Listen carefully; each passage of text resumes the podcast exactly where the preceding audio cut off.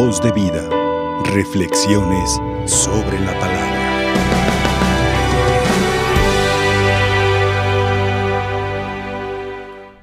La iglesia en su vocación de madre, de maestra y de señora, nos va acompañando en este tiempo de cuaresma, entregándonos de la riqueza de la palabra de Dios una propuesta para nuestra vida. Hemos iniciado este mes de abril, día primero, viernes primero, en que especialmente tocamos al corazón de Jesús, ¿verdad? Para beber de Él lo que necesitamos. En nueve días más estaremos iniciando la Semana Santa, la Semana Mayor, con el Domingo de Ramos, en donde también habrá eh, movilidad en nuestra nación ante esta eh, novedad de una consulta de revocación de mandato. Y creo que entonces eh, nuestros oídos del corazón deben de estar muy atentos a la palabra de Dios para atinar a poner en práctica lo que nos corresponde realizar en estos días previos a la Semana Mayor, para iniciar bien en esta Semana Santa. Hemos escuchado un fragmento del libro de la sabiduría. Eh, ustedes saben que el libro de la sabiduría se escribió prácticamente ya en el pórtico del Nuevo Testamento. O sea, fue de los últimos libros del Antiguo Testamento en escribirse. Un siglo antes de que viniera nuestro Señor Jesucristo. Está eh, ambientado en, en una época cultural donde Grecia era el pueblo dominante. Nadie niega la sabiduría de los griegos, pero también nadie puede negar los errores de los griegos. Y en el texto que acabamos de escuchar, se nos presentan muchos renglones del modo de pensar de los adversarios a Dios, de los que se oponen al plan de Dios, de los malévolos, de los que maquinan llevar la historia por un rumbo distinto. Y vayamos conectando la historia de entonces con la historia nuestra.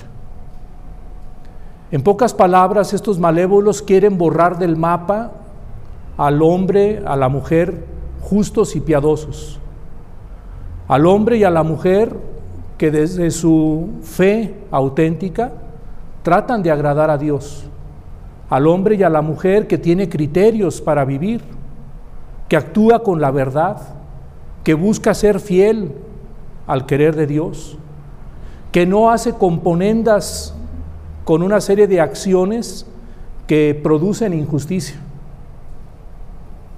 Estamos comentando antes del el inicio de esta Eucaristía, qué curioso que a la pandemia ahora se suma la atrocidad de la guerra y que esta guerra sea promovida por un solo hombre.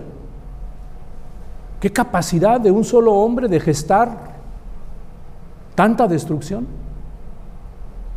¿Cómo es posible que con la pandemia se cerraron incluso hasta centros religiosos de culto por cuidarnos, por protocolos sanitarios? Todavía no pasa la pandemia y sí se declara una guerra. O sea, para la guerra sí podemos ponernos en movimiento. ¿Y por qué para la paz? ¿Y por qué para la verdad? ¿Y por qué para la libertad no? Esta lectura nos habla aunque están eh, expresándose los pensamientos de los malévolos, en realidad está haciendo un retrato hablado de los justos y particularmente de nuestro Señor Jesucristo, como cuando dice, su sola presencia ya es una denuncia a nuestro modo de proceder. O sea, donde se paraba Jesús, ahí generaba vida, Ahí inmediatamente los hijos de las tinieblas se desmarcaban y veían a Jesús como un estorbo. Por eso lo quisieron quitar, por eso lo quisieron desaparecer, porque hablaba con la verdad y la verdad incomoda.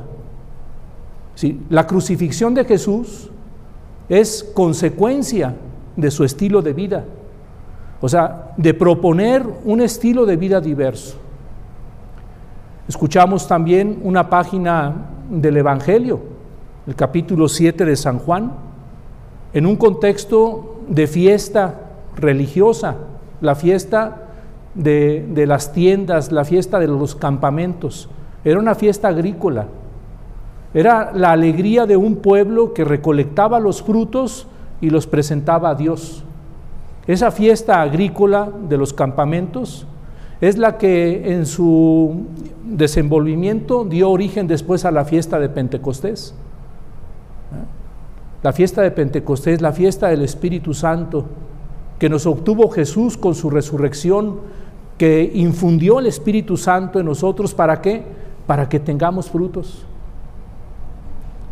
En esta página del Evangelio de San Juan, Jesús llega de incógnito a Jerusalén porque él no buscaba los reflectores, él no buscaba baños de pueblo, él lo que quería era celebrar los frutos de Dios. Y ya que llegó su parentela, también llega él. Y algunos de Jerusalén, habitantes de esa ciudad, empiezan a observar y dicen, ¿no es este al que andaban buscando? Miren cómo anda hablando libremente y nadie le dice nada. Esa, esa frase es bien importante. Quizá para algunos de ustedes la palabra sea rara, pero en el griego, cuando se habla de este pasaje, se dice que Jesús habló con parresía. ¿Qué es la parresía? Hablar sin tapujos, hablar sin cortapisas, decir la verdad completa,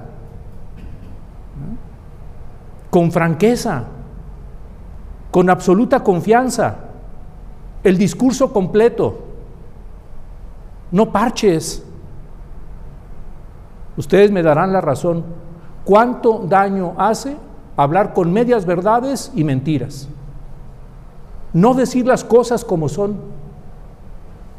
Entonces, el estilo de vida de Jesús es el que se nos propone también ahora a nosotros como iglesia en estos tiempos con todas sus complejidades. En el ámbito de la familia, en el ámbito de la sociedad, en las cuestiones de la cultura, en las cuestiones de la fe, incluso en los deberes y derechos que tenemos como ciudadanos en la política. Hablar con la verdad, con parresía, no decir una cosa aquí y otra cosa distinta allá.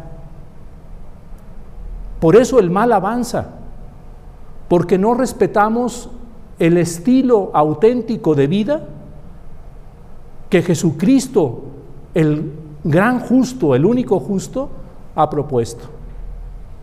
Que el Señor a todos nos bendiga, que estos días previos a la Semana Santa nos dispongamos a fijar los ojos en Jesús.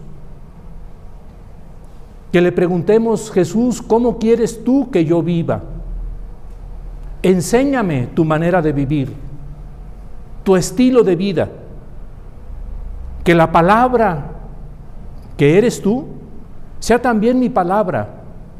Que mi palabra sea auténtica, sin mezcla de mentira, sin componendas, sin búsqueda de intereses personales, que podamos hablar libremente del querer de Dios, que podamos sembrar la verdad en estos tiempos de tanta atrocidad como es la guerra. Y aunque estemos muy lejanos de Ucrania, en nuestro ambiente tenemos que ser generadores de paz. ¿Cómo se genera la paz? Con la presencia de Dios en nuestra vida. ¿Cómo se genera la paz? Siendo coherentes con el estilo de vida que Jesús nos propone. Que pronto podamos entrar esta semana mayor y empezar también a presentarle a Dios los frutos de esta cuaresma. 40 días de penitencia, 40 días de conversión, 40 días de obras de misericordia, que en la semana mayor le podamos decir a Jesús, porque te seguimos, aquí están los frutos que hemos aprendido a recoger, porque nos hemos esmerado en también vivir como tú viviste, en hacer nuestro tu estilo de vida, en caminar por la vida con la verdad y hablando con entera libertad, sin componendas y sin recortes. Que la Santísima Virgen María interceda por nosotros y lleguemos mejor preparados a la Semana Mayor, así sea. Voz de vida, reflexiones sobre la palabra.